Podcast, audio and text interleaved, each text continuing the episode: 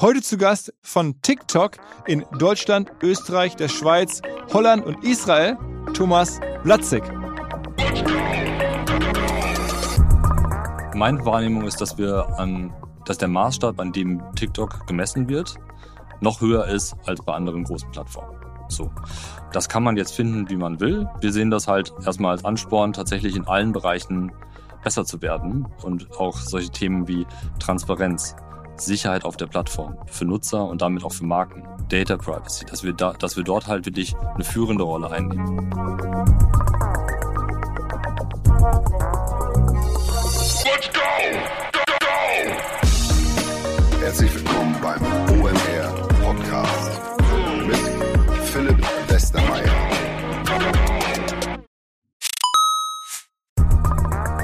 Ihr werdet euch wahrscheinlich fragen, warum unser Partner SalesViewer hier so oft im Podcast wirbt. Aber das ist relativ einfach zu erklären, denn wenn wir hier mittels Podcast Reichweite für SalesViewer erzeugen, dann besuchen natürlich auch hunderte von Menschen die Website von SalesViewer und SalesViewer kann dann mit dem eigenen Tool die Website-Besucher oder deren Firmen vor allen Dingen mit Klarnamen entschlüsseln. Also Podcast-Werbung führt zwangsläufig zu immer mehr Website-Besuchern und Website-Besucher lassen sich in Firmen Klarnamen von SalesViewer entschlüsseln und zu neuen B2B-Kunden machen. Und natürlich auch wir bei OMR sind sehr zufrieden mit SalesViewer nicht nur als Kunde, sondern auch als Partner. Wir setzen deren Tool ebenfalls ein zur eigenen B2B-Lead-Generierung und entschlüsseln damit die Website-Besucher von OMR, OMR Reviews oder anderen Tochterfirmen. Man sieht einfach, wer eure Webseiten besucht hat und wofür sich potenzielle Kunden interessiert haben. Neben uns, also OMR, setzen aber auch noch deutlich größere Firmen wie Stepstone, Avato Systems, Sport5, Talon One oder die Vodafone-Tochter Grand Centrix bereits auf SalesViewer und generieren damit täglich neue B2B-Leads. SalesViewer ist bekanntlich auf unserem hauseigenen Software-Bewertungsportal OMR Reviews das bestbewertete Tool in gleich drei Kategorien und kann jederzeit kostenlos getestet werden. Wer also sehen möchte, wer auf der eigenen Website drauf war und diese Person dann am besten zu Kunden verwandeln möchte, der kann das alles kostenlos ausprobieren. salesviewer.com slash OMR. Zurück zum Podcast. Die Relevanz von TikTok, gerade in bestimmten Zielgruppen natürlich, ist wirklich brutal. Wir sehen gerade, wie neue Marken auf dem Rücken von TikTok aufgebaut werden. Welche das sind, wie die arbeiten, haben wir besprochen gleich im Podcast. Außerdem haben wir unsere eigenen Erfahrungen gemacht. Wir haben vor kurzem angeboten, dass wir für TikToks, die besonders viel Reichweite ziehen, Geld bezahlen. Das hat extrem gut funktioniert. Der Podcast hat ganz viele neue Hörer darüber gewonnen, habe ich mit Thomas darüber gesprochen. Aber auf der Makroebene sieht man, wie TikTok offensichtlich Raum greift, zum Beispiel auch an dem stark sinkenden Börsenkurs von Meta. Sicherlich eine Erklärung dafür TikTok. Trotzdem ist über TikTok natürlich so viel nicht bekannt. Alleine die Frage, ist jetzt wirklich eine chinesische Firma oder vielleicht doch nicht, denn ganz viele Investoren sind ja amerikanische Fonds. Wie ist überhaupt die Abgrenzung zwischen TikTok, der Firma, und ByteDance, dem Unternehmen? Alles Fragen, wo werden unsere Daten gespeichert, die ich natürlich dem Thomas gestellt habe. Manchmal ist die Antwort natürlich auch ein bisschen subjektiv, müssen wir uns für TikTok fürchten. Natürlich nicht aus Sicht von Thomas, aber wir haben darüber gesprochen, wir haben versucht, TikTok ein bisschen besser zu ergründen mit dem Mann, der es verantwortet, hier in unseren Märkten plus Holland und Israel. Also, auf ins Gespräch mit Thomas Watzig. Moin Thomas. Moin Philipp. TikTok ist richtig. Du bist bei TikTok und nicht bei ByteDance, ne? Das ist korrekt. Ich bin bei TikTok. Ähm, wie lange schon? Seit zweieinhalb Jahren. April 2020. Ah, okay. Und ähm, wo warst du vorher? Bei Google. Und da länger? Zwölf Jahre. Oha. Mhm. Ähm, also da alle Stationen durchlaufen oder erzähl mal so ein bisschen, was waren dann so deine Jobs? Ja, ich habe da äh, tatsächlich von der Pike auf angefangen äh, in Dublin äh, 2007. Das war meine zweite äh, Station in meiner Berufslaufbahn. Habe da als Account Manager angefangen. Ähm, und äh, ja, habe mich dann so hochgearbeitet, habe äh, das Einmaleins des, äh, digitalen Marketings, Suchmaschinenmarketings, äh, Display, YouTube und so weiter gelernt. Äh, habe dann angefangen in Dublin nach etwa zwei Jahren auch äh, Teams zu führen äh, in verschiedenen Verticals, äh, Retail, Fina Finance, Aggregators. Ähm, bin dann äh, nach nach Hamburg gegangen äh, nach ein paar Jahren und war dafür zwei Jahre, habe mich um große Versicherungsunternehmen gekümmert, ähm, dann ein anderes Team übernommen, äh, das sich um große digitale Pure Player ähm, äh, gekümmert hat, äh, ne, die Check24 Idealos dieser Welt. Ähm, habe das etwa fünf Jahre gemacht äh, und habe mich dann im letzten Jahr bei Google nochmal ähm, bin dann nach Berlin irgendwann umgezogen, das Team, Team mitgenommen ähm, und im letzten Jahr habe ich mich dann tatsächlich um Osteuropa gekümmert ähm, bei Google. Mhm. Ja, und dann hat äh, TikTok angeklopft und gefragt, ob ich das nicht aufbauen möchte. Wie, Äh, wie, wie klopft äh, TikTok an? Also es gibt einen Personalberater oder ruft sich da jemand an von TikTok auf einmal oder wie Ja. schreibt ihr über LinkedIn? ja, äh, ja erste, ersteres sowas tatsächlich. Also Personalberater. Ja, genau. Und äh, dann ähm, hatte ich aber am Ende äh, dann von der, von der Firmenseite aus einen, einen Chef aus USA oder aus China oder, oder wer ist jetzt sozusagen ein Chef? Ja, aus, äh, damals war es äh, noch äh, Blake Chandley, der global ähm, äh, das Business sozusagen für TikTok verantwortet. Der sitzt in New York. Mhm. Äh, und der war das tatsächlich, äh, der Europachef äh, Stuart Flint, äh, der jetzt mein direkter Chef ist, der kam dann etwas später. Der hat im Prinzip zeitgleich angefangen mit mir, ähm, äh, Anfang April äh, 2020. Aber zu dem Zeitpunkt war das äh, Blake aus, äh, aus New York, der jetzt eben ja, global für das Business verantwortlich ist. Fürs Business heißt, äh, er ist nicht CEO, sondern er ist sozusagen für, für Vermarktung und sowas verantwortlich, ne? Richtig, genau, bei, äh, bei TikTok. Genau. CEO ist ja äh, Show, äh, der sitzt in Singapur. Genau, genau. Also das äh, wollte ich gerade sagen. Äh, Show schon Sie oder so heißt er, glaube ich, ne? oder Shusi Show oder so. Ich, ich, ich muss sagen, ich, ich, äh, ich, ich äh, äh, den Nachnamen kann ich auch nicht perfekt aussprechen, deswegen sage ich jetzt mal Show. okay, okay. Und nochmal ganz kurz zur Vollständigkeit, also bevor du zu Google bist, hast du was gemacht? Ähm, ich habe zwei Jahre lang ähm, Selbstpersonalberatung gemacht, also Project Staffing sozusagen. Äh, das war meine erste Station, damals noch in Heidelberg. Und äh, dann hat mich aber meine Technikaffinität und die Affinität für alles Digitale ähm, und der, der Wunsch, wirklich ein mehr Produkt auch zu haben und mehr Beratung zu machen, dann zu Google Ah. gebracht, wo ein guter Freund von mir schon gearbeitet hat. Und dafür hast du BWL studiert? Ja. Ah, okay. Ähm, also du hast ja vor kurzem auch mit René Ruland gesprochen, Ja. äh, tatsächlich an der gleichen Universität, äh, die es Ah. heute nicht mehr gibt, im Bruchsal. Ah, okay. Äh, Im selben Jahrgang auch? Ähm, nee, äh, er war, glaube ich, einen Jahrgang über mir, aber wir, wir kannten uns von der Universität. Ach krass. Guck mal, hier machen wir jetzt hier die Buchsaler Alumni-Folgen hier. Ja, genau. Also okay, von My Poster vor ein paar Wochen genau gesprochen. Ja, genau. War ein schönes Gespräch. Ja, ja. Ja. Ähm, warum glaubst du oder warum kannst, kannst du zuhören, warum dich jetzt TikTok dich ausgesucht hat? Also ich meine, das ist ja äh, schon jetzt irgendwie, sagen wir mal, die große Digitalmarke gerade, Ja. aufstrebend. Ja. Ähm, wie, was hat da wohl gepasst?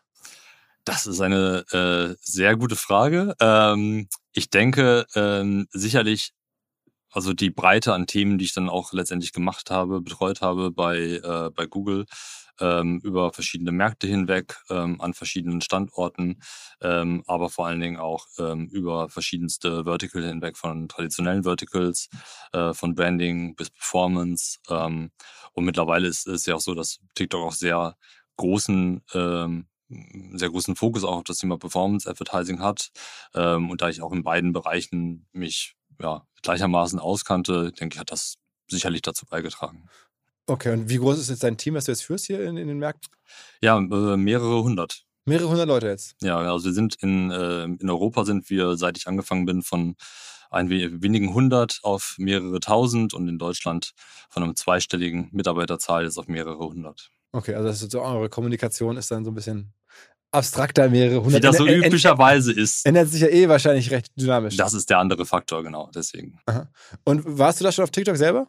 Damals, als Damals, ja? als ich angesprochen wurde, das war 2019, da war ich noch nicht auf TikTok. Aber und, jetzt? Äh, ja, natürlich.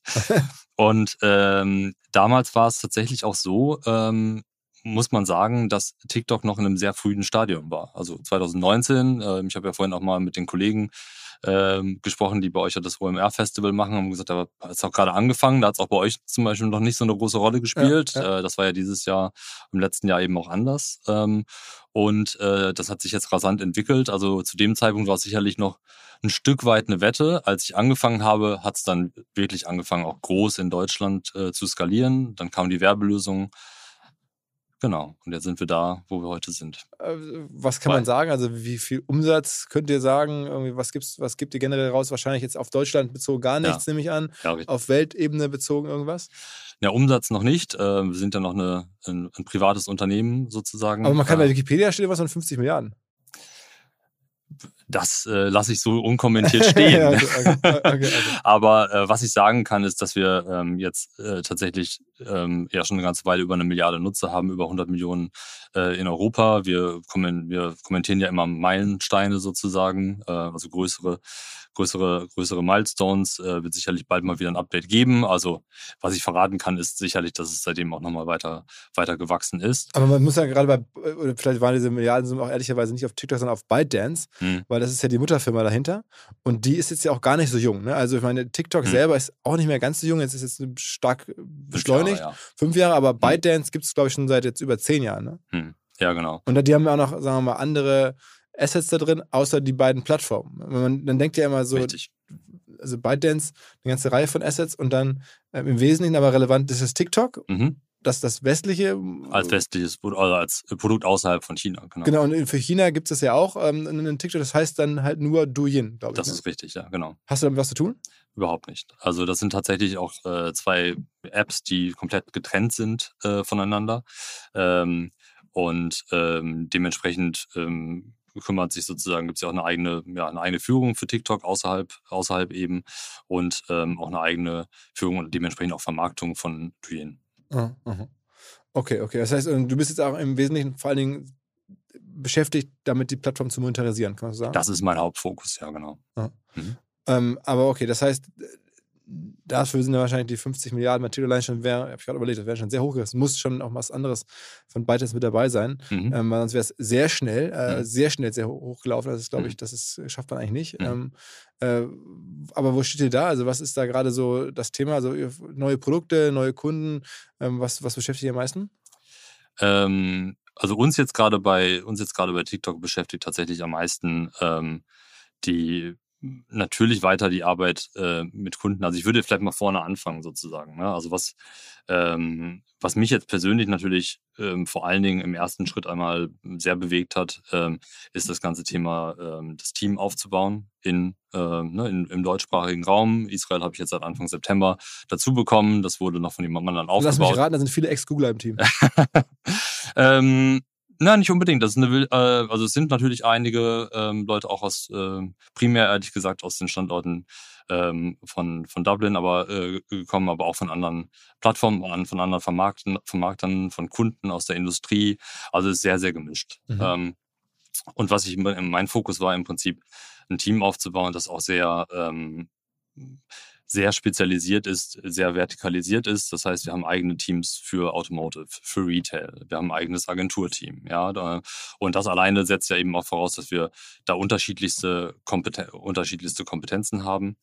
Ähm, und äh, worauf ich von Anfang an, und das habe ich sicherlich jetzt mitgenommen, ich glaube, dafür ist Google ja auch bekannt, wo ich von Anfang an einen großen Wert drauf gelegt habe, ist ähm, das Thema äh, Kultur, Unternehmenskultur eben zu etablieren, gerade wenn man so schnell wächst. Also wenn du jetzt von einer ähm, ich sag mal, mehr oder weniger von einer Handvoll von Leuten auf mehrere hundert wächst und du machst das innerhalb von zwei Jahren, ist es ja umso wichtiger, dass du da einfach eine sehr, sehr gute Kultur schaffst, ja. Aber wenn man jetzt überlegt, also mehrere hundert Leute hast du gesagt, hm. ähm, sind das dann überwiegend trotzdem Leute, die im Verkauf beschäftigt sind?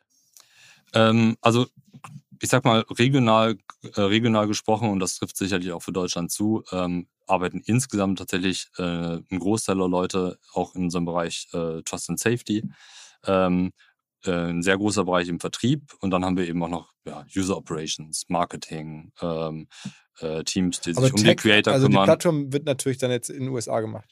Entwicklung gibt es hier lokal nicht. Oh, okay, und das gibt es in den USA oder, oder in, in Asien?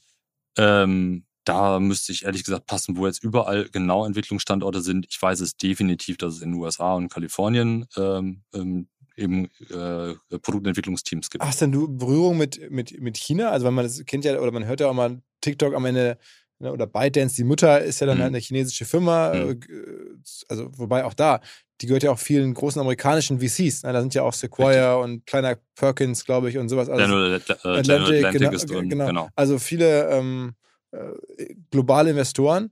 Hast du da eine Nähe zu? Also kommen so diese chinesischen Einflüsse auch bei dir an? Ehrlich gesagt nicht. Also ehrlich gesagt habe ich die Gespräche tatsächlich mit dem globalen Leadership bei, äh, bei TikTok. Und daher kommt die Richtung. Das sind Amerikaner. Äh, und das sind Am äh, Amerikaner in der Regel. Ähm, und die ähm, auch aus diesem, glaube ich, Grundverständnis heraus eben, ähm, dass wir diesen lokalen Ansatz, also erstmal ne, regionalen Ansatz und dann auch lokalen Ansatz äh, pflegen. Und da ist, glaube ich, dann einfach das Verständnis auch, auch größer. trefft ihr denn trotzdem auf Vorbehalte im Markt, weil halt ähm, jetzt Firmen sagen, Mensch, uh, das ist, äh, es gibt durchaus ja auch in der Presse immer wieder äh, Fragen, was ist dieses TikTok, macht das jetzt unsere ganzen jungen Leute verrückt und, und äh, werden da welche Daten vielleicht abgesaugt oder so? Also hörst du sowas oder begegnet dir sowas im Markt? Ja, natürlich. Also ich, natürlich werden diese Fragen gestellt und ähm, meine Wahrnehmung ist, dass wir an, dass der Maßstab, an dem TikTok gemessen wird, noch höher ist als bei anderen großen Plattformen. So. Das kann man jetzt finden, wie man will. Wir sehen das halt erstmal als Ansporn, tatsächlich in allen Bereichen äh, äh, besser zu werden äh, und äh, auch solche Themen wie Transparenz, Sicherheit auf der Plattform für Nutzer und damit auch für Marken, ähm, Data Privacy, dass wir da, dass wir dort halt wirklich eine führende Rolle einnehmen. Ja, ähm, das fängt damit an, dass wir eine Transparenz schaffen für den TikTok-Algorithmus. Da haben wir ja schon 2020 erklärt, wie funktioniert der eigentlich. Ähm, das geht dann weiter damit, dass wir ein Transparenzzentrum aufbauen, wo wir, wir haben jetzt gerade wieder letzten Zahlen veröffentlicht, wo wir genau sagen, wie moderieren wir denn eigentlich? Also der heißt im Deutschen etwas, der, der Report heißt im Deutschen etwas sperrig, ähm, Report zur Durchsetzung der Community-Richtlinien. Ja, ähm, das heißt, wir haben objektive Community-Richtlinien, Community ähm, wo wir sagen, was ist okay auf der Plattform, was ist nicht okay auf der mhm. Plattform. Ähm, und die entsprechen halt den lokalen ne, Gesetzen und auch Geflogenheiten und so weiter. Ähm, und, ähm, und da auf, der, auf Basis dessen moderieren wir einmal ne, technologisch, dann durch menschliche Moderatoren. Wie gesagt, das ist insgesamt äh, TikTok global gesehen das größte Team, das wir haben. Ähm, und dann nochmal gibt es die Möglichkeit für Nutzer, uns sehr leicht darauf hinzuweisen, wenn irgendwelche Inhalte nicht richtig, richtig sind. Das heißt, diese, diese meine, Anführungsstrichen externe Beobachtung führt einfach dazu, dass wir, und das ist so seit ich angefangen habe, dass darauf ein extrem großer Fokus liegt. Und das hilft uns dann eigentlich dabei auch ähm, indem wir das zeigen, hilft uns eigentlich auch da, hilft uns dann eben sehr, sehr gut dabei zu sagen, ähm, ne, wir tun alles Richtige und wir tun das auch nach den lokalen Standards, äh, Regeln, Spielregeln und Wund, so weiter. Wunderst du dich denn manchmal, dass sozusagen die Vorbehalte bei euch jetzt so groß sind oder, oder wie, wie lässt sich das erklären aus deiner Sicht? Also ich möchte nicht zu sehr auf, ich sag mal, die global, glo die globalen äh, ja, Konstellationen und Krisen und, und, und, und Spannungen, denke ich, ein, eingehen. Aber ich, ähm, ich kann das natürlich schon verstehen. Also, ähm, und deswegen müssen wir das einfach noch besser erklären. Weil einfach so viele Menschen das Produkt nutzen oder, oder, oder? Ja, also wenn so viele nutzen, hat man natürlich eine hohe Verantwortung. So, und der muss man gerecht werden. Das heißt, ähm, wir müssen uns erstmal, und unsere Verantwortung besteht dann einfach darin, ähm, sehr transparent äh, das Richtige zu tun für unsere Nutzer. Ja, das heißt, wenn wir jetzt zum Beispiel. Wie viele Nutzer gibt es da aktuell? Ähm, naja, in Europa sind es 100 Millionen, über 100 Millionen. In Europa, das ist jetzt, also Deutschland-Zahlen gibt es nicht, aber okay, 100 Millionen in Europa ist ja auch schon, für Menschen leben in Europa 400 Millionen oder sowas. Ja. Genau, und das sind jetzt Zahlen, die schon ein Jahr alt sind, also von daher. Ja. Okay, und aber die Menschen sind dann im Wesentlichen auch irgendwie zwischen welchen Altersklassen so? Also die größte ähm, Zielgruppe oder äh, der größte Teil unserer Nutzer sind jetzt 18 bis 25. Ähm, das stärkste Wachstum haben wir tatsächlich 25 plus. Ähm, also ich meine, Generationen gesprochen, Gen Z und Millennials. Aha. Und wie lange bleiben die drauf? Mehr als auf äh, anderen großen Plattformen. Und das erreicht man, indem man, sagen wir, einen Algorithmus hat, den andere gerne hätten, offensichtlich, der mhm. besonders mhm. äh, sticky ist. Also der genau besonders gut erkennen kann, was äh, für Videocontent, meistens ist es ja, mhm. ähm, dem jeweiligen Nutzerinnen und Nutzer äh, gerade gefällt. Genau, also wir haben, äh, ne, also wenn du die App aufmachst, hast du ja den, diese, hast du ja die For You-Page, mhm. ähm, die basiert, wie du richtig sagst, ne, auf einem äh, Empfehlungsalgorithmus ne, letztendlich. Ähm, und äh, ich glaube, das Spannende ist, dass dahinter eben vor allen Dingen ein Content Graph und kein Social Graph steht. Das heißt, mhm. entscheidend ist tatsächlich, welche Inhalte gefallen dir. Mhm. Ähm, und die Tatsache, dass man natürlich, dass wir über Kurz, Kurzvideos sprechen, ähm, führt natürlich dazu, dass du sehr viele Interaktionen hast. Ähm, und das legen wir auch ne, transparent dar. Es sind ja nicht nur Likes und Shares, sondern es ist ja auch entscheidend, wie lange schaust du dir ein Video an? Mhm. Äh, wie häufig schaust du dir mhm. das vielleicht an? Vielleicht schaust du es dir auch repeated an. Das sind natürlich dann unterschiedlich äh, starke Signale. Ähm, aber dadurch lernt das System sehr schnell. Was, glaube ich, was aber wichtig ist, ist, äh, und das wirst du sicherlich auch feststellen, nutzt du TikTok? Dann guck ich mal rein, ja. Okay. Muss ich ähm, ja aus beruflichen Gründen alleine, ja. genau. Aber was du dann feststellst, was du, was du feststellen wirst, ähm, ist, dass es nie ähm, eindimensionaler Content ist. Ja, das heißt, ähm, sehr, sehr bewusst äh, werden, äh, spielen wir immer auch wieder diversen Content ein, neue Ideen. Ähm, und manchmal ist es etwas, wo du sagst, oh, das ist total spannend. Und manchmal ist es was, wo du sagst, ja, ist jetzt nicht so meins. So, mhm. aber wir halten es immer sehr, sehr divers, damit man eben auch neuen Content entdeckt und damit jetzt keine ja, Blase da entsteht. Unser Partner Vodafone, also die Kolleginnen und Kollegen aus Düsseldorf, haben eine neue Kollaboration am Start und zwar mit Microsoft. Viele kennen und wissen das schon zu schätzen, also die Vorteile von flexibler Zusammenarbeit in Echtzeit, Cloud-Datensicherung, Updates und so weiter. Das alles steht zur Verfügung natürlich für Vodafone-Kunden oder solche, die es werden wollen. Außerdem hat es den Vorteil, wer jetzt zu Microsoft migrieren möchte. Vodafone Geschäftskundenexperten helfen dabei, auch bei der Migration von Daten und Mails, all diesen Themen und auch im laufenden Betrieb wird man natürlich nicht alleine gelassen. Vodafone supportet jetzt auch Microsoft 365 ganzjährig für seine Kunden. Ein Argument, glaube ich, für Vodafone, auch ein Argument für Microsoft 365. Wer sagt, ich bin schon Vodafone-Kunde oder ich bin interessiert an Microsoft, informiert euch. Alle Details stehen unter vodafone.de slash Microsoft 365, also Microsoft 365 in Zahlen. Zurück zum Podcast. Aber das, ganze klassische Prinzip der, der, der Follower ist eigentlich gar nicht mehr so relevant. Ne? Ich meine, ich höre immer noch von Leuten, die Millionen von Followern haben auf ja. TikTok, aber denken wir, na gut, das ist äh, nicht mehr dieselbe harte Währung, wie das vielleicht bei Instagram der Fall war, wo man sagt, okay, da hatte man ja dann wirklich die Follower und konnte die zumindest mal eine, eine Zeit lang auch konkret erreichen. Mhm. Ähm, das ist ja bei euch nur ein relativ geringer Einflussfaktor auf den Algorithmus eigentlich, oder? Ja, das ist richtig. Also jeder einzelne, im Prinzip jedes einzelne ähm, Piece of Content, wie sagt man es auf Deutsch besser? Also sozusagen, ne, jeder einzelne Inhalt ja, ja. ist letztendlich entscheidender ähm, als, als, die, als die Followerzahl. Natürlich ist es so, dass du auch Leuten, dass du auch schauen kannst, ähm, was machen die Creator, denen ich, denen ich schon folge. Äh, die Möglichkeit hast du ja.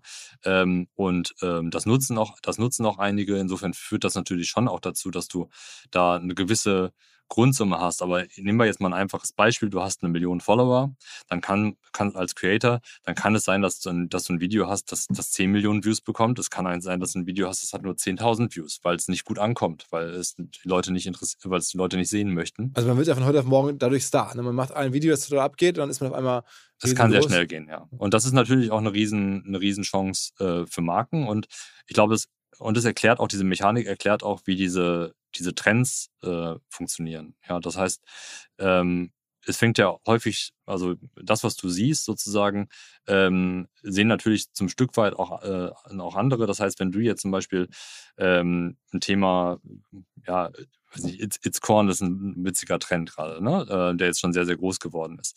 Ein kleiner Junge, der interviewt wird und sagt dann, ähm, wird dann gefragt sozusagen, why do you like corn? Und sagt er, ja, it's corn, ne? It's, it's, ähm, und, und es ist total niedlich und das, hat, und das was du nie voraus, äh, voraussehen würdest, dass das so ein mega Trend wird. Aber Leute interpretieren das ähm, und durch diese Interpretation und ähm, dass Leute, die einen ähnlichen Geschmack haben, ähm, das dann sehen, entstehen im Prinzip so ja, Micro-Communities, Nischen und manchmal geht es halt in den Mainstream. Ja. Ähm, und das funktioniert halt nur, weil halt das primär ein Content-Graph ist, ähm, wo der, wo der Leute halt über die Inhalte verbindet und weniger über den, den sie, den sie folgen. Mhm. Ähm, was daran, und ja, das, das führt dann halt häufig eben auch dazu, ein gutes, gutes andere Beispiel ist halt äh, BookTok zum Beispiel. Das ist ein Megatrend, hat über global über 74 Milliarden Views, der Hashtag BookTok. Und da stellen ja, TikTok-Creator, Nutzer ähm, Bücher vor, die sie gelesen haben. Würde man jetzt vielleicht auch initial nicht denken, ist aber eine mega Community geworden. Hat total klein angefangen und ist dann aber so in den Mainstream äh, mhm. geschwappt. Äh, in den USA ist das mittlerweile ein fester Wirtschaftsfaktor für die Verla Verlage und sorgt dafür, dass halt wirklich Bücher ausverkauft werden. Ähm, also so das Modus Mio, also die, die Rap-Playlist bei Spotify ist das dann irgendwie jetzt so die genau. Äh, Literaturliste bei TikTok, okay? Genau, genau.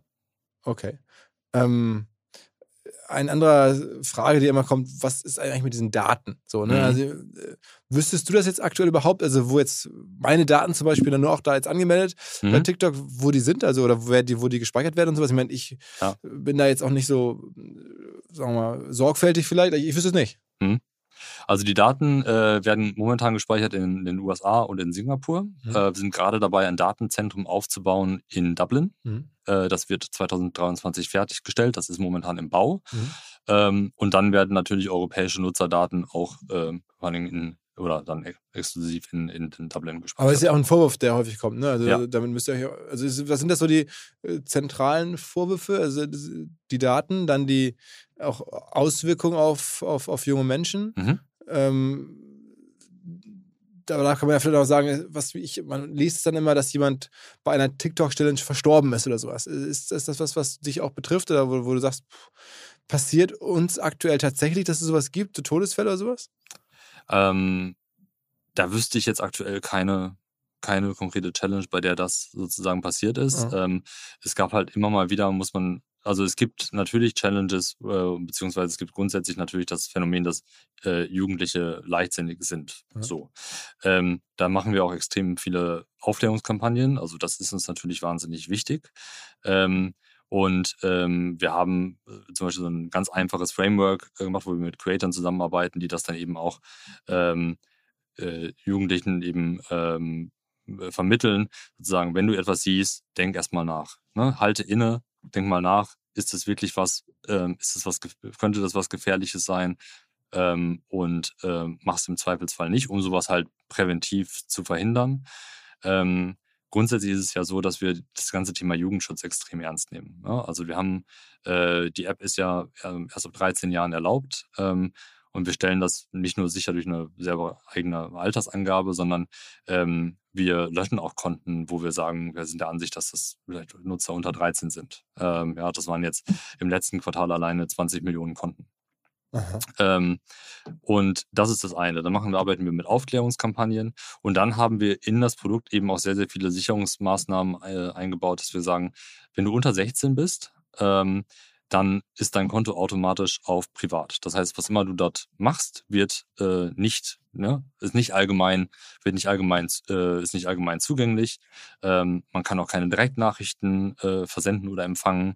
Ähm, und ähm, erst ab 16 kann man dann auch überhaupt äh, diese Änderungen sozusagen äh, verändern. Und erst ab 18 kann man zum Beispiel solche Sachen machen wie ja, Gift-Matching und so weiter, Gift, Gifting und so weiter. Das heißt, ähm, Gifting wenn, heißt man. Also man, also man kauft Geschenke sozusagen für, für, Creator. für, Creator. Also wir sind da schon sehr, sehr, sehr, sehr konservativ, auch viel konservativer äh, und mal, äh, gehen da viel weiter als andere Plattformen.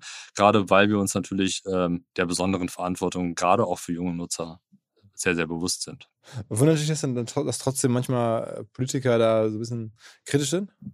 Ähm, ich glaube, das ist die Rolle auch der Politik, da kritisch nachzufragen. Und wenn man eine große Plattform hat, man erreicht viele Nutzer und äh, es ist ein nutzergenerierter Content, ähm, dann ist das natürlich erstmal etwas, was schwer äh, von außen auch schwer zu umfassen ist. Und da nachzufragen, ähm, bei der Plattform macht ihr denn da auch wirklich alles, um diese, um eure Nutzer zu schützen, ja, aufzuklären, ähm, um äh, Inhalte zu moderieren, äh, die möglicherweise äh, gefährdend sind. Ich finde, das ist legitim. Und äh, was wir dann eben machen müssen, ist äh, einen guten Job und vielleicht auch einen besseren Job zu kommunizieren, was wir da alles machen. Ähm, und wenn wir das tun, dann sehen wir eben auch, dass wir diese äh, Bedenken sehr gut adressieren können. Mhm, mh. Ich habe gerade noch mal meine Unterlagen geguckt hier. Es gibt doch irgendwie eine Zahl zu den Werbeumsätzen, zumindest Spekulationen. Financial Times ähm, spekuliert, dass ihr in Europa im, im, letzten Jahr eine Milliarde an ähm, Werbeumsatz gemacht habt. Also das ist nur mal zu einer noch. Ich hatte ja vorher schon eine viel größere Zahl in den Raum gestellt, aber es war ja auch dann global und so. Mhm. Ähm, okay, verstanden. Ähm, was hat dich denn über jetzt die letzten Jahre, seit du das anguckst, mit am meisten beeindruckt bei der Plattform. Also ich meine, mhm. ich habe es ja selber hier erlebt mit meiner kleinen OMR Cuts äh, Challenge, wo wir ne, Leute äh, Geld ja. gegeben haben, wenn sie aus unseren Podcast-Videos äh, da geile TikToks machen und da mhm. sind Wahnsinnszahlen entstanden, mhm. wo dann halt Leute die Gespräche mit Lanz und Monte und Knossi und so ähm, gekürzt haben und hochgeladen haben. Ähm, das war gigantisch. Das war der mhm. größte Podcast-Hack, den ich je gesehen habe. Mhm. Ähm, und ich habe alles schon bei Podcasts versucht, also dank TikTok am Ende. Ähm, was hat dich am meisten beeindruckt? Ja, das ist eine gute Frage, das jetzt auf eine Sache zu reduzieren. Ähm, es ist sicherlich, also es sind sicherlich die großen Trends, die wir gesehen haben, aber wenn wir jetzt mal vielleicht ähm, rüberschwenken auch auf, auf, auf Werbetreibende und, und Erfolge, die, ähm, die die gesehen haben, ähm, bin ich eigentlich mich freut es immer am meisten, wenn wir wirklich Unternehmen auch helfen, die dann, dann mit TikTok groß zu werden. Ähm, ja, und wirklich Wer mit gut? TikTok, Expresssteuer zum Beispiel. Expresssteuer, okay. Mhm. Ähm, die haben, äh, für die sind wir der, der Hauptmarketingkanal. Ich glaube, da hattet ihr auch sogar schon mal drüber geschrieben. Ja. Mittlerweile 35 Millionen ähm, äh, Umsatz. Das heißt, äh, da schaffen wir auch wirklich äh, Arbeitsplätze, Da geht es darum, Wachstum dass für Leute, Unternehmen. oder Expresssteuer macht dann Genau. für andere Leute, die ähm, Genau, also Expresssteuer ist im Steuererklärung, dann kriegen die Leute meistens Geld zurück. Ja. Genau, also Expresssteuer ist im Prinzip, ähm, ähm, hat oder die Gründer haben festgestellt, dass es eben sehr, sehr viele Menschen gibt, die ähm, mehr Steuern zahlen, als sie sollten, weil sie eben die freiwillige Steuererklärung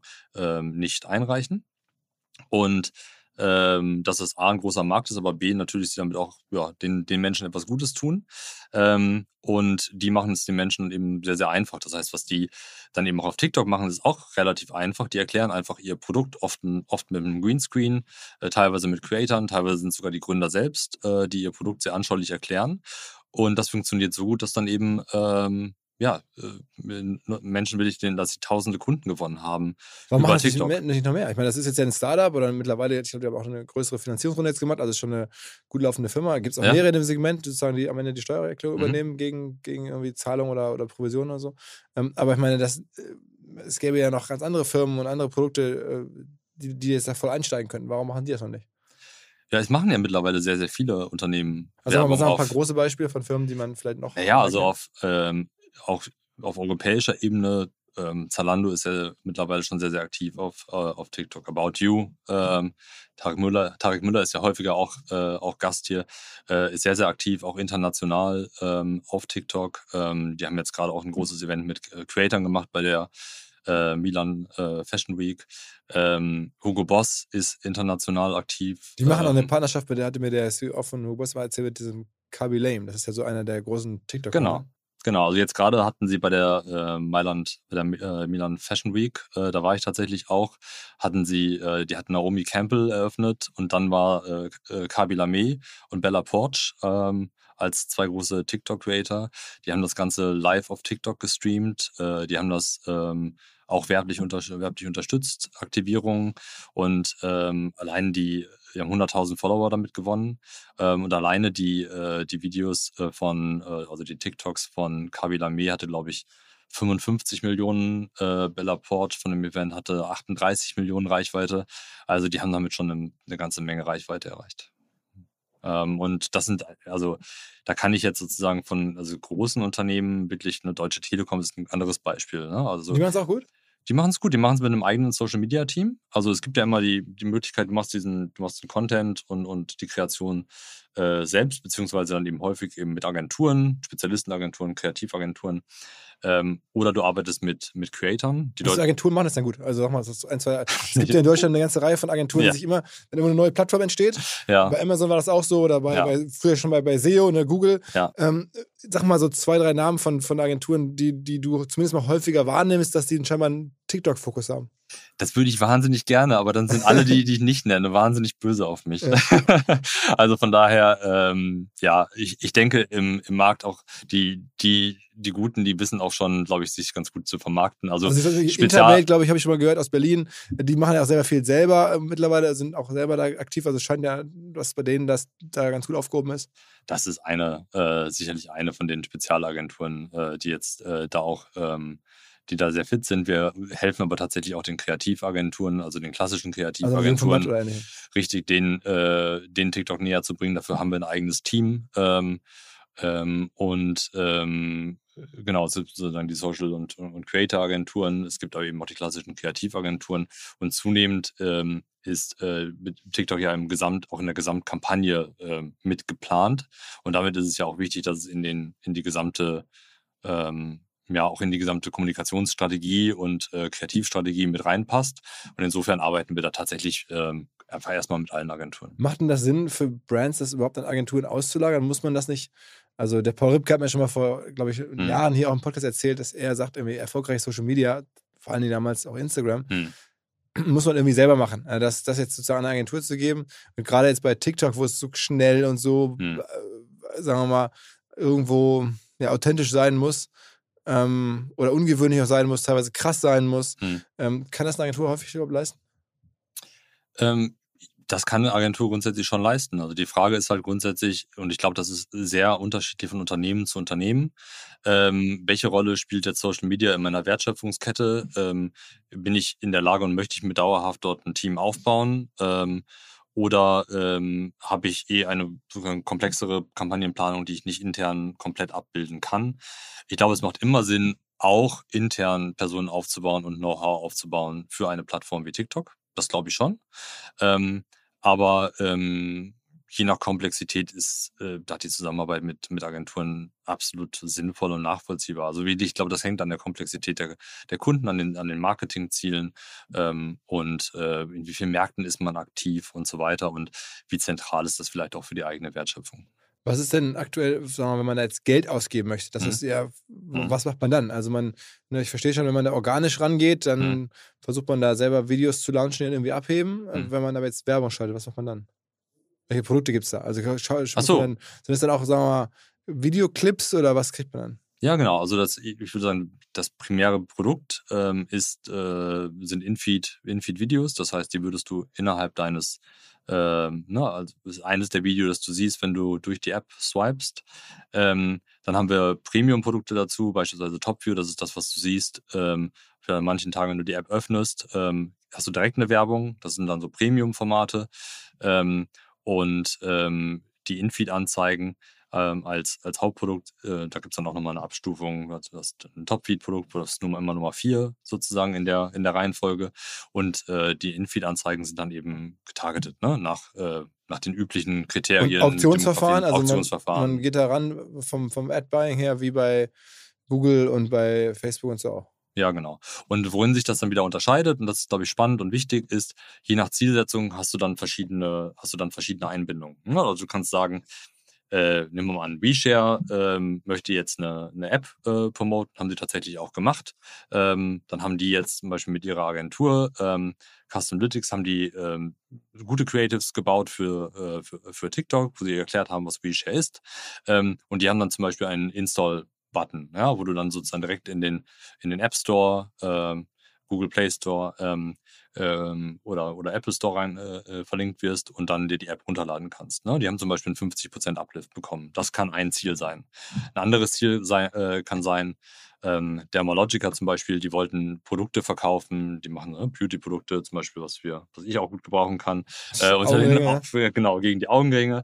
Ähm, und ähm, als, als Beispiel, die haben dann mit Creatern äh, gearbeitet und mit Collection Ads. Das Ad-Format ist grundsätzlich das gleiche. Ja, du kannst es targeten, aber ähm, du kannst dann zum Beispiel Produkte einbinden, die du, wo du so durchscrollen kannst, äh, draufklicken kannst und die du dann auch äh, wo du dann in den Shop kommst und wo du dann natürlich eine sehr leichte Conversion hast. Das ist dann eher Web-Conversion optimiert. Wenn du jetzt natürlich äh, eher was Upper Funnel machst, ähm, wie zum Beispiel, gutes Beispiel vielleicht Aldi Süd, ja, die haben mit großen Creatern zusammengearbeitet. Ähm, also Dermalogic hat zum Beispiel mit, mit Nano-Creatern zusammengearbeitet. Die haben 10, 20.000 Follower, also relativ äh, spitz. spitz. Äh, die waren vor allen Dingen, haben die gut zu der Marke gepasst. Ähm, aber Aldi Süd zum Beispiel ist eher auf Awareness gegangen und hat dann äh, gleiches Ad-Format im Prinzip, aber hat dann mit großen Creatern zusammengearbeitet. Äh, ja, Elevator Boys. Ähm, Habt ihr da was davon, Charlotte wenn die das machen? Also das heißt, die nehmen diese Creator und dann Mhm. nutzt, äh, wie bekommt ihr da was dann von ab von dem Geld? ähm, wir bekommen ähm, durch die Werbung, wir verdienen durch die Werbung. Also das heißt, die, diese Creator produzieren am Ende ein Werbevideo für die. Und was Genau dann bei eingebucht wird. Genau das, ja, Mhm. genau. Und äh, wir raten aktiv dazu, äh, häufig oder äh, raten eigentlich immer dazu, auch ähm, die Zusammenarbeit mit äh, Creatoren zu prüfen, die halt gut zu der Marke passen. Einfach weil die die Übersetzungsarbeit ähm, sehr, sehr gut Ah, leisten, was, was, was, was TikTok angeht. Aha. Und für uns ist es ja wichtig am Ende, dass die Werbung funktioniert. Ja. Ähm, und ähm, wenn dann ein Teil des Gesamtbudgets in, in Creator investiert wird, aber die Werbung funktioniert am Ende, ist uns das sehr, sehr lieb. Okay, das heißt, für euch ist, oder für den Erfolg ist auch schon wirklich, das ist ja anders als bei, bei Instagram. Ich glaube nicht, dass Instagram oder jetzt Google mit YouTube also irgendwie aktiv hingeht und sagt, Mensch, lieber Kunde, mit, wir würden gerne, mit, dass du mit uns arbeitest, aber halt auch mit irgendwie einem Creator von der Plattform, sondern ihr nutzt da, schlagt auch aktiv Creator vor und so. Ähm, wer sind da so, also, äh, Elevator Boys hört man jetzt immer wieder, sieht man immer wieder. Hm. Wer sind da noch irgendwie gerade besonders gefragte Creator, die ihr häufig empfehlt? Ähm, also Younes ist sicherlich ein sehr gefragter Creator. Mhm. Aber ich glaube, und das ist ja der, das, groß, das ist der große Unterschied, ähm, auch bei TikTok. Ähm, die Reichweite der Creator ist aus meiner Sicht nicht das primäre Kriterium. Ähm, sondern worauf du eigentlich achten musst als Marke, ist, dass du dir einen Creator aussuchst, der in dem, was er normalerweise tut, schon sehr, sehr gut zu der Marke passt. Ja. Ähm, nehmen wir ein anderes Beispiel, More Nutrition. Ja. Die haben mit ähm, einer, jetzt fällt mir der Name gerade nicht ein, aber einer ähm, relativ nischigen äh, äh, Creatorin, also ich glaube 10.000, 20.000 äh, äh, Follower, haben die zusammengearbeitet, um ihre Nahrungsergänzungsmittel zu, zu promoten. So. Die hat aber in ihren normalen Creat äh, in ihren normalen Creators hat die eben schon äh, hat die was für die Fitness-Community gemacht. Immer was mit Essen zu tun. Ja, das heißt, es wirkt total natürlich und total authentisch, wenn die jetzt das Produkt, äh, das Produkt featuret. Es wirkt halt eben nicht aufgesetzt. So, das heißt, die müssen eigentlich in ihr Briefing auch gar nicht viel Don'ts reinschreiben. Die müssen halt grob, ne, vielleicht ein bisschen, so ein bisschen eine Richtung geben, aber die können der, der können der sehr, sehr viel Freiheit lassen. More So. Nutrition ist auch ein Beispiel für eine Firma, die in den letzten Jahren extrem krass gewachsen ist. Ne? Genau, und unter anderem auch mit TikTok. Ist es äh, generell so, dass jetzt Nahrungsergänzungsmittel vielleicht von TikTok besonders gut profitieren oder Mode? Am Ende frage ich mich immer, ne, es gibt eine neue Plattform, wer profitiert davon? Also, ja. oder was kann man da jetzt an neuen Firmen bauen oder draufsetzen? Bei, bei Google gab es ja die ganzen SEO-Businesses, Preisvergleiche, die es ohne Google nicht gegeben hätte. Bei, ähm, oder, oder auch Händler, sicherlich neue Art, irgendwie eine Zalando ganz stark ja auch mit, mit Google groß Mhm. geworden oder Mhm. mit äh, SEO groß geworden, irgendwo damals in der frühen Phase, als es günstiger war. Mhm. Ähm, bei Instagram gab es genauso viele Brands. Bei Amazon gibt es jetzt wieder einzelne Brands. Mhm. Was für Brands entstehen bei euch?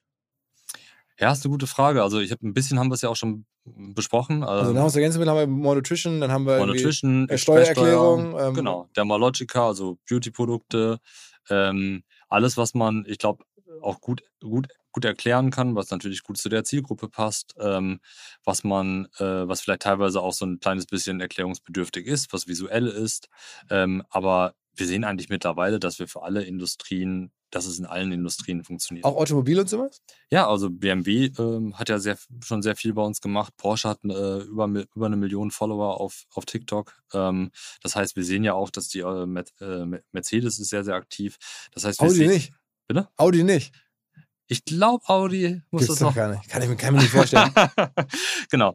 Ähm, aber ähm, wir sehen eben, dass wirklich eine Mobil Automobilmarke, selbst Lamborghini ist aktiv auf TikTok. Ja, das heißt, also es gibt wirklich, ähm, ich sehe eigentlich momentan keine Branche mehr, ähm, die für die TikTok nicht relevant ist.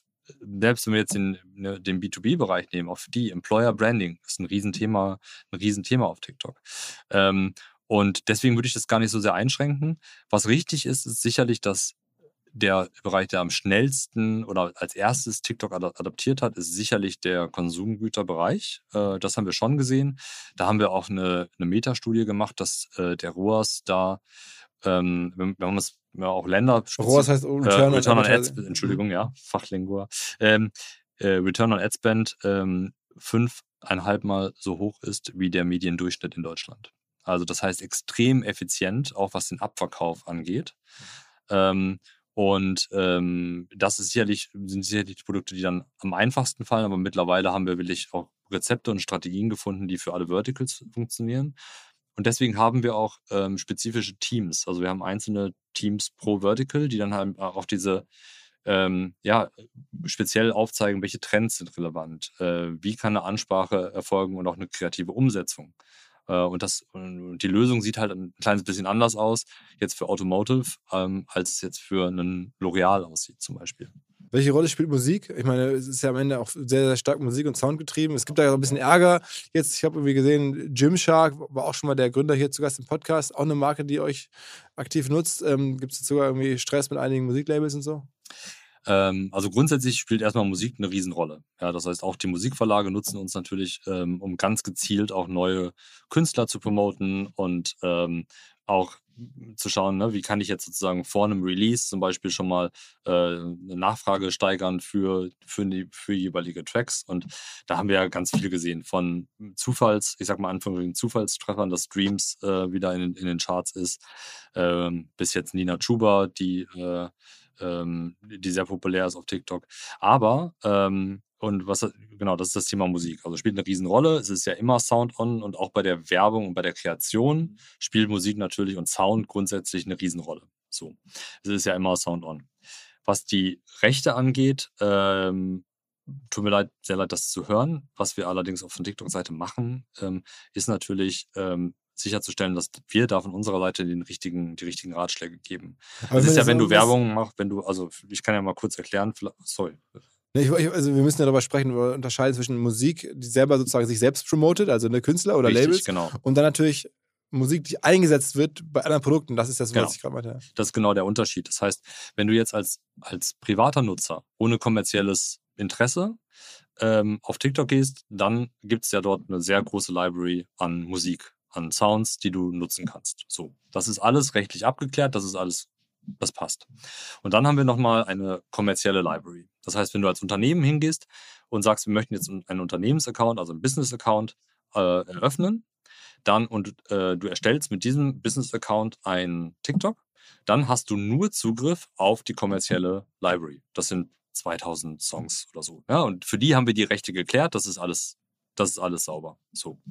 Ähm, wenn du äh, Werbung schaltest, gibt es extra nochmal eine Abfrage. Ähm, ha, ich habe die Rechte, ich habe die Rechte für die Musik, die ich hier verwende. Mhm. Ja.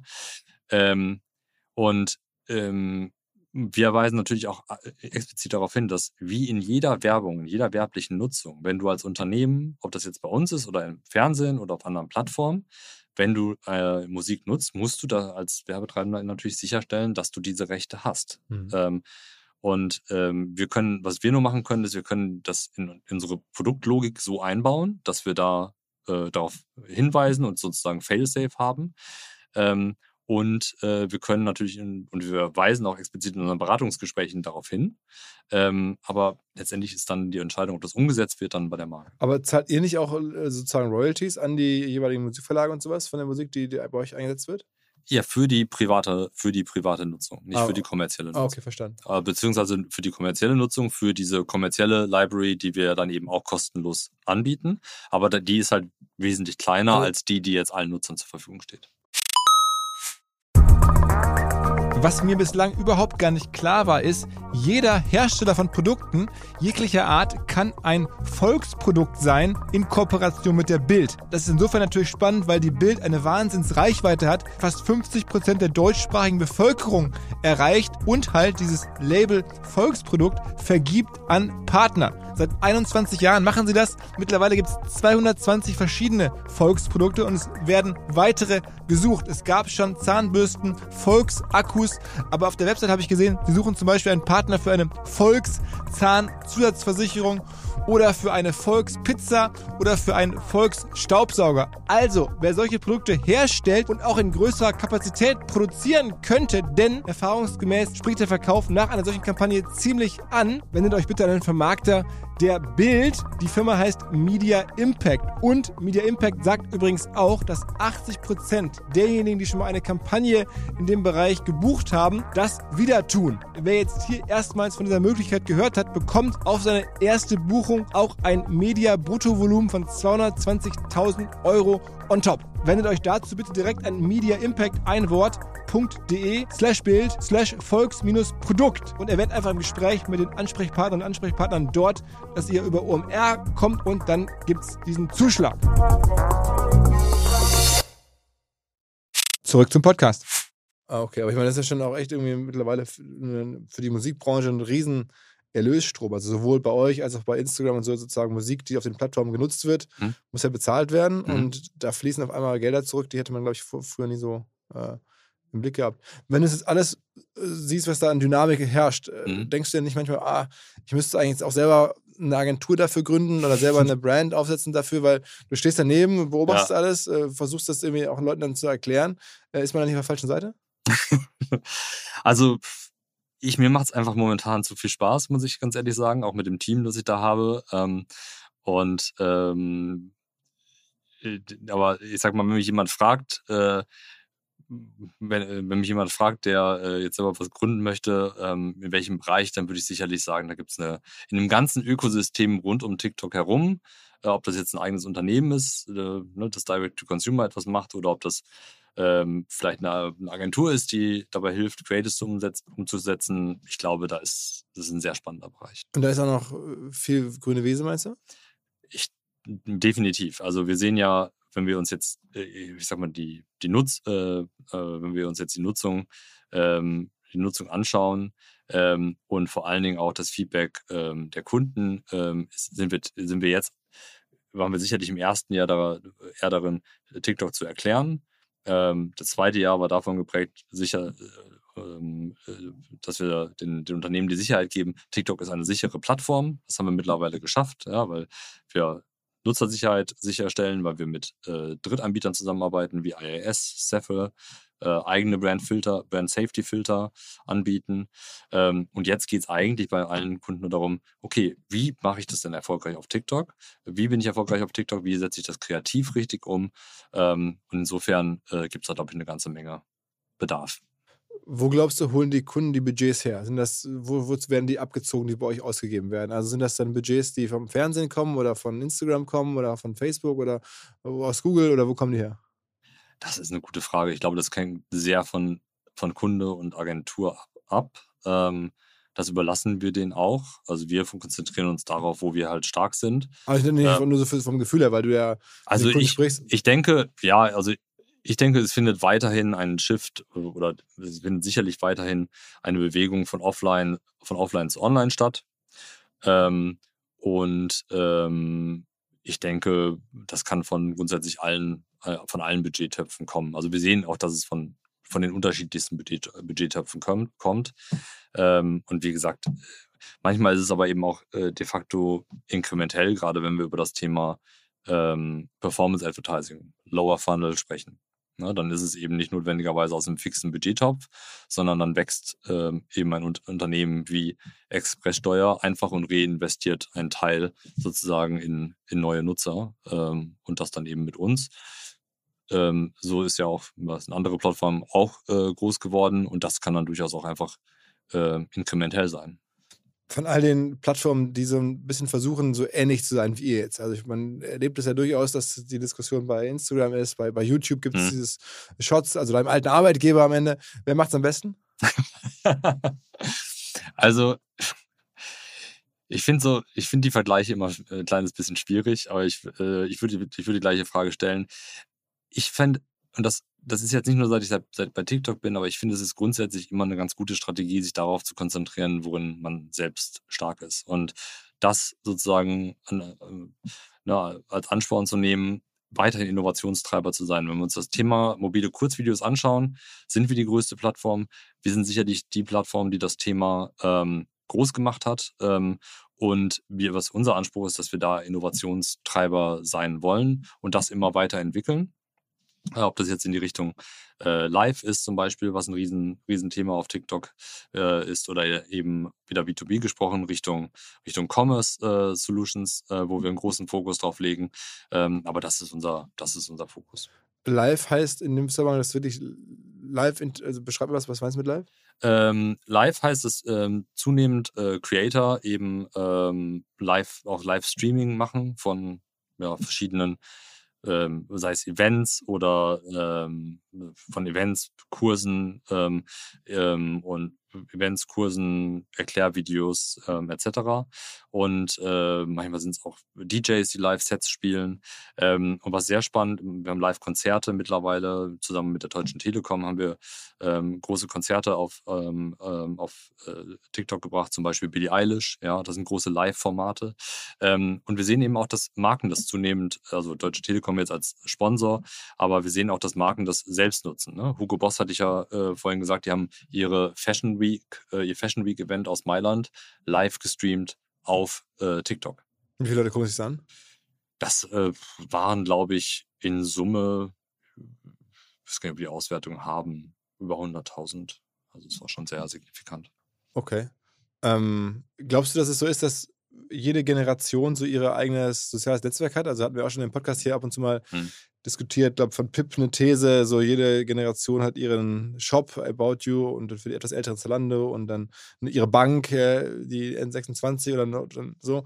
Ähm, und dann wächst man da raus und dann kommt was Neues, oder für die Jüngeren kommt was Neues. Ist das so, dass TikTok für jetzt die, diese Generation jetzt, weiß ich nicht, zwischen 17, 18 heute bis 28 und dann ähm, ist das so und dann wird es auch nicht mehr älter und es kommt wieder was Neues nach? Ich glaube, das ist sehr schwierig, da eine Prognose zu machen. Ähm, also ich bin nicht sehr, ich bin nicht sehr religiös, deswegen weiß ich nicht, woran ich, glaub, woran ich da glaube, aber ähm, ich würde es mal so sagen, was, was wir auf TikTok sehen, ist, dass es tatsächlich sehr generationenübergreifend jetzt schon ist und auch funktioniert. Ja, das heißt, das sehen wir auch in Märkten, in denen äh, die Zielgruppen noch älter sind. Wir haben ja schon gesagt, ne, wir sind jetzt auch in dem Bereich äh, 25 plus, äh, 35 plus, wo wir, wo wir stark wachsen. Wir sind weiter sehr stark in der jungen Zielgruppe. Ähm, wir sehen, dass wir teilweise auch sogar Content Creation haben von mehrere, über mehrere Generationen hinweg. Ich denke, was TikTok unterscheidet, ist, es ist ja primär eine Entertainment-Plattform. Es ist primär eine Unterhaltungsplattform. Und wir haben ja eingangs darüber gesprochen, wie TikTok eigentlich funktioniert. Das heißt, du hast ja deinen individuellen, deinen individuellen, ja, For You, deine individuelle For You-Page, deinen individuellen Stream.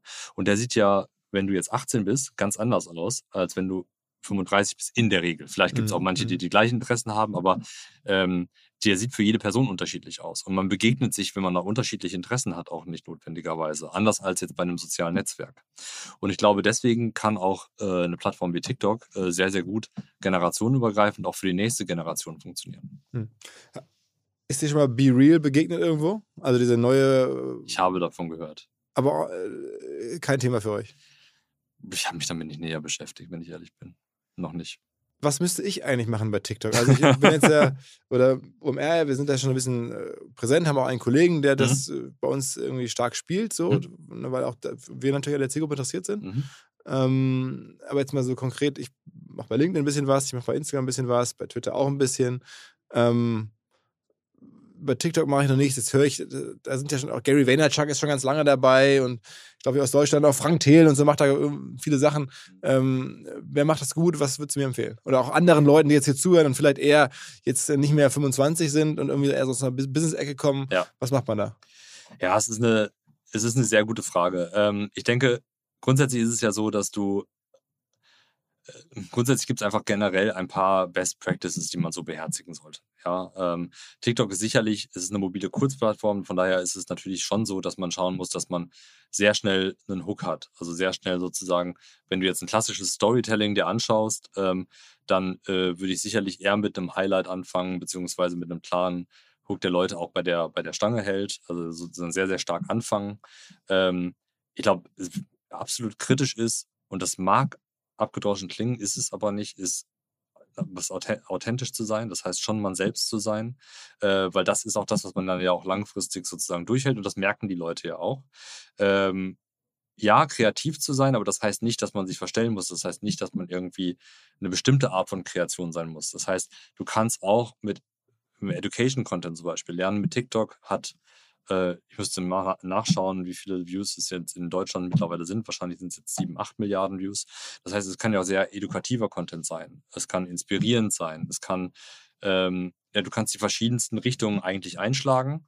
Ähm, aber ähm, ich glaube, entscheidend ist, dass es natürlich schon einen unterhaltsamen einen gewissen unterhaltsamen Charakter hat, der Leute auch schnell sozusagen Und wie, reinbringt. Wie lang? Also was würdest du sagen, wie lange darf sowas maximal sein? Ich würde mich also wir bieten natürlich mittlerweile auch längere Formate an, ähm, aber in der Regel funktionieren so die 30 Sekunden plus minus ähm, schon am besten. Also ich würde es schon eher auf kurze, kurze, knackige Formate halten.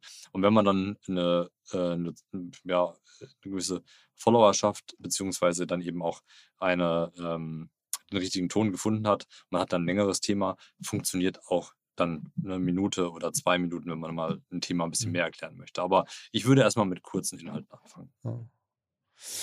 Okay, okay. Also, ähm, wenn man jetzt irgendwie bei euch mitmachen will, gibt es Self-Booking wahrscheinlich. Ähm, kann man es mal ausprobieren. Man kann euch aber auch anrufen, wenn man größere Budgets bei euch ausprobieren möchte? Absolut. Also wir haben eine, äh, eine, eine Webseite, ähm, wo man auf jeden Fall uns erreicht. Das, die heißt tiktokforbusinesseurope.com sag's vielleicht nochmal langsam. Also TikTok for Business Europe.com. Europe wie Europa.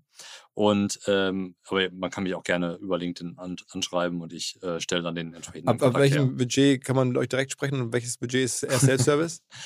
ähm, also ich würde es eher davon abhängig machen, sozusagen, was ist die Art und Weise, was ist die Art von Support, die das Unternehmen benötigt und dementsprechend äh, entscheiden wir dann, gucken wir dann, wie wir es am besten unterstützen. Aber wir haben jetzt für sowohl kleine Unternehmen ähm, ähm, mit, mit kleineren Budgets ähm, ein eigenes SMB-Team, äh, das da die richtigen äh, Support-Modelle hat ähm, und für große Unternehmen ähm, eben ähm, ja, in der größeren Komplexität haben wir eben auch äh, die entsprechenden Teams mit, mit Vertical-Expertise und so weiter. Also von daher, da haben wir, glaube ich, für jeden das Richtige. Was ist jetzt in all den Jahren TikTok, also so viele sind es ja noch gar nicht, aber was ist jetzt bei diesem High Growth deine äh, Lieblingsanekdote? Auf einmal bist du ja auch Chef von ein paar hundert Leuten. Ja. Ähm, bist auf einmal sichtbar als, als Person. Bei Google war das ja dann nochmal anders. Ne? Da ja. gab es ja andere Verantwortliche, die ja noch sichtbarer sicherlich waren. Ja. Ähm, jetzt hast du mit allen möglichen Menschen zu tun. Was ist deine Lieblingsanekdote aus den letzten TikTok-Jahren?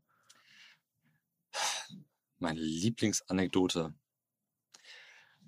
Also, das mag jetzt, das ist tatsächlich so, ähm, dass wir ähm, das soll jetzt nicht anbiedernd rüberkommen, bitte, aber es ist tatsächlich so, dass der, dass das OMA-Festival dieses Jahr für uns so ein definierender Moment war, weil das war das erste große Event, wo wir ähm, das war sogar noch, bevor wir das Gesamtteam zusammengebracht haben zum ersten Mal. Also ich habe das OMA-Festival stattgefunden, bevor ich jemals mein gesamtes Team zusammengebracht habe. Das ist halt später, war später im Sommer aufgrund der Pandemie. Ja.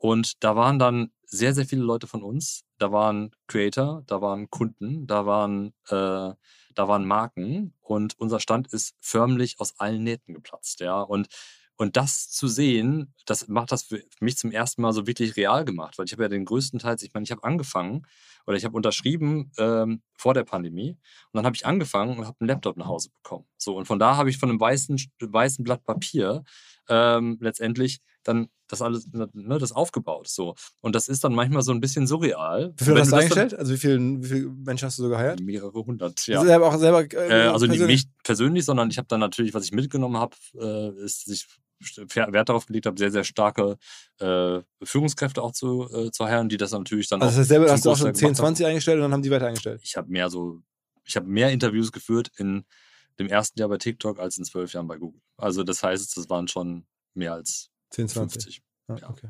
die ich selber eingestellt habe. Und ähm, und das dann aber zum ersten Mal zu sehen, weil das nimmst, du hast dann, ne, wie, du hast dann Videokonferenzen und so, und das ist dann irgendwie alles so, nicht ganz real, aber das dann zum ersten Mal zu sehen, wenn, dann, wenn das alles so zusammenkommt, das ist schon, das war schon für mich so ein, also ich war da für Tage wahnsinnig, äh, wahnsinnig elektri elektri elektrisiert. Das wird dich jetzt natürlich besonders ja, freuen, aber absolut. es ist nicht, äh, es, es, ist tatsächlich so, ja. Also es freut mich sehr. Besseres Schlusswort kann es auch gar nicht geben. ähm, insofern, äh, ja, danke nochmal für diese Anekdote. Wir waren nicht abgesprochen. Ich wollte es nee. wirklich einmal, einmal wissen, weil es natürlich schon auch eine, sagen wir mal, ungewöhnliche Situation wahrscheinlich in deinem ja, Berufsleben absolut. Äh, sein wird. Äh, auch vielleicht, ja, auf Jahrzehnte hinaus, ja. ähm, diese Phase jetzt äh, in seiner Firma. Ähm, cool, dass du da warst. Vielen Dank. Ähm, danke und, für die Einladung. wir sehen uns hoffentlich äh, dann spätestens im, im Mai wieder auf dem Oberfestival. Ja, genau. Bis dahin. Alles klar. Ja, ciao, ciao. Zur Abwechslung jetzt mal vollkommen schamlos und offene Selbstvermarktung und Werbung für unser OMR Festival am 7.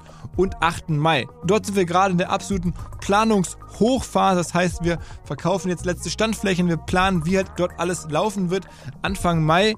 Und weil das so ist und weil wir noch einige Flächen und Möglichkeiten, Masterclasses, Präsenzen frei haben, wollte ich nochmal dazu aufrufen, sich da bitte zu melden, wer noch nach neuen Kunden, nach neuen Leads sucht, wer eine Plattform sucht, um seine Brand transparenter und sichtbarer zu machen, wer in irgendeiner Form nach Nachwuchs, nach Talenten sucht.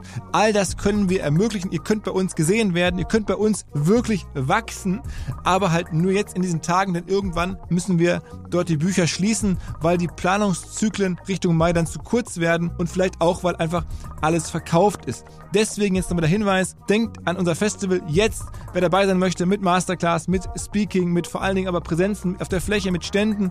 Einfach ganz kurze Mail an inbound.omr.com. Innerhalb eines Tages melden sich da eine Kollegin, ein Kollege und dann startet die Zusammenarbeit.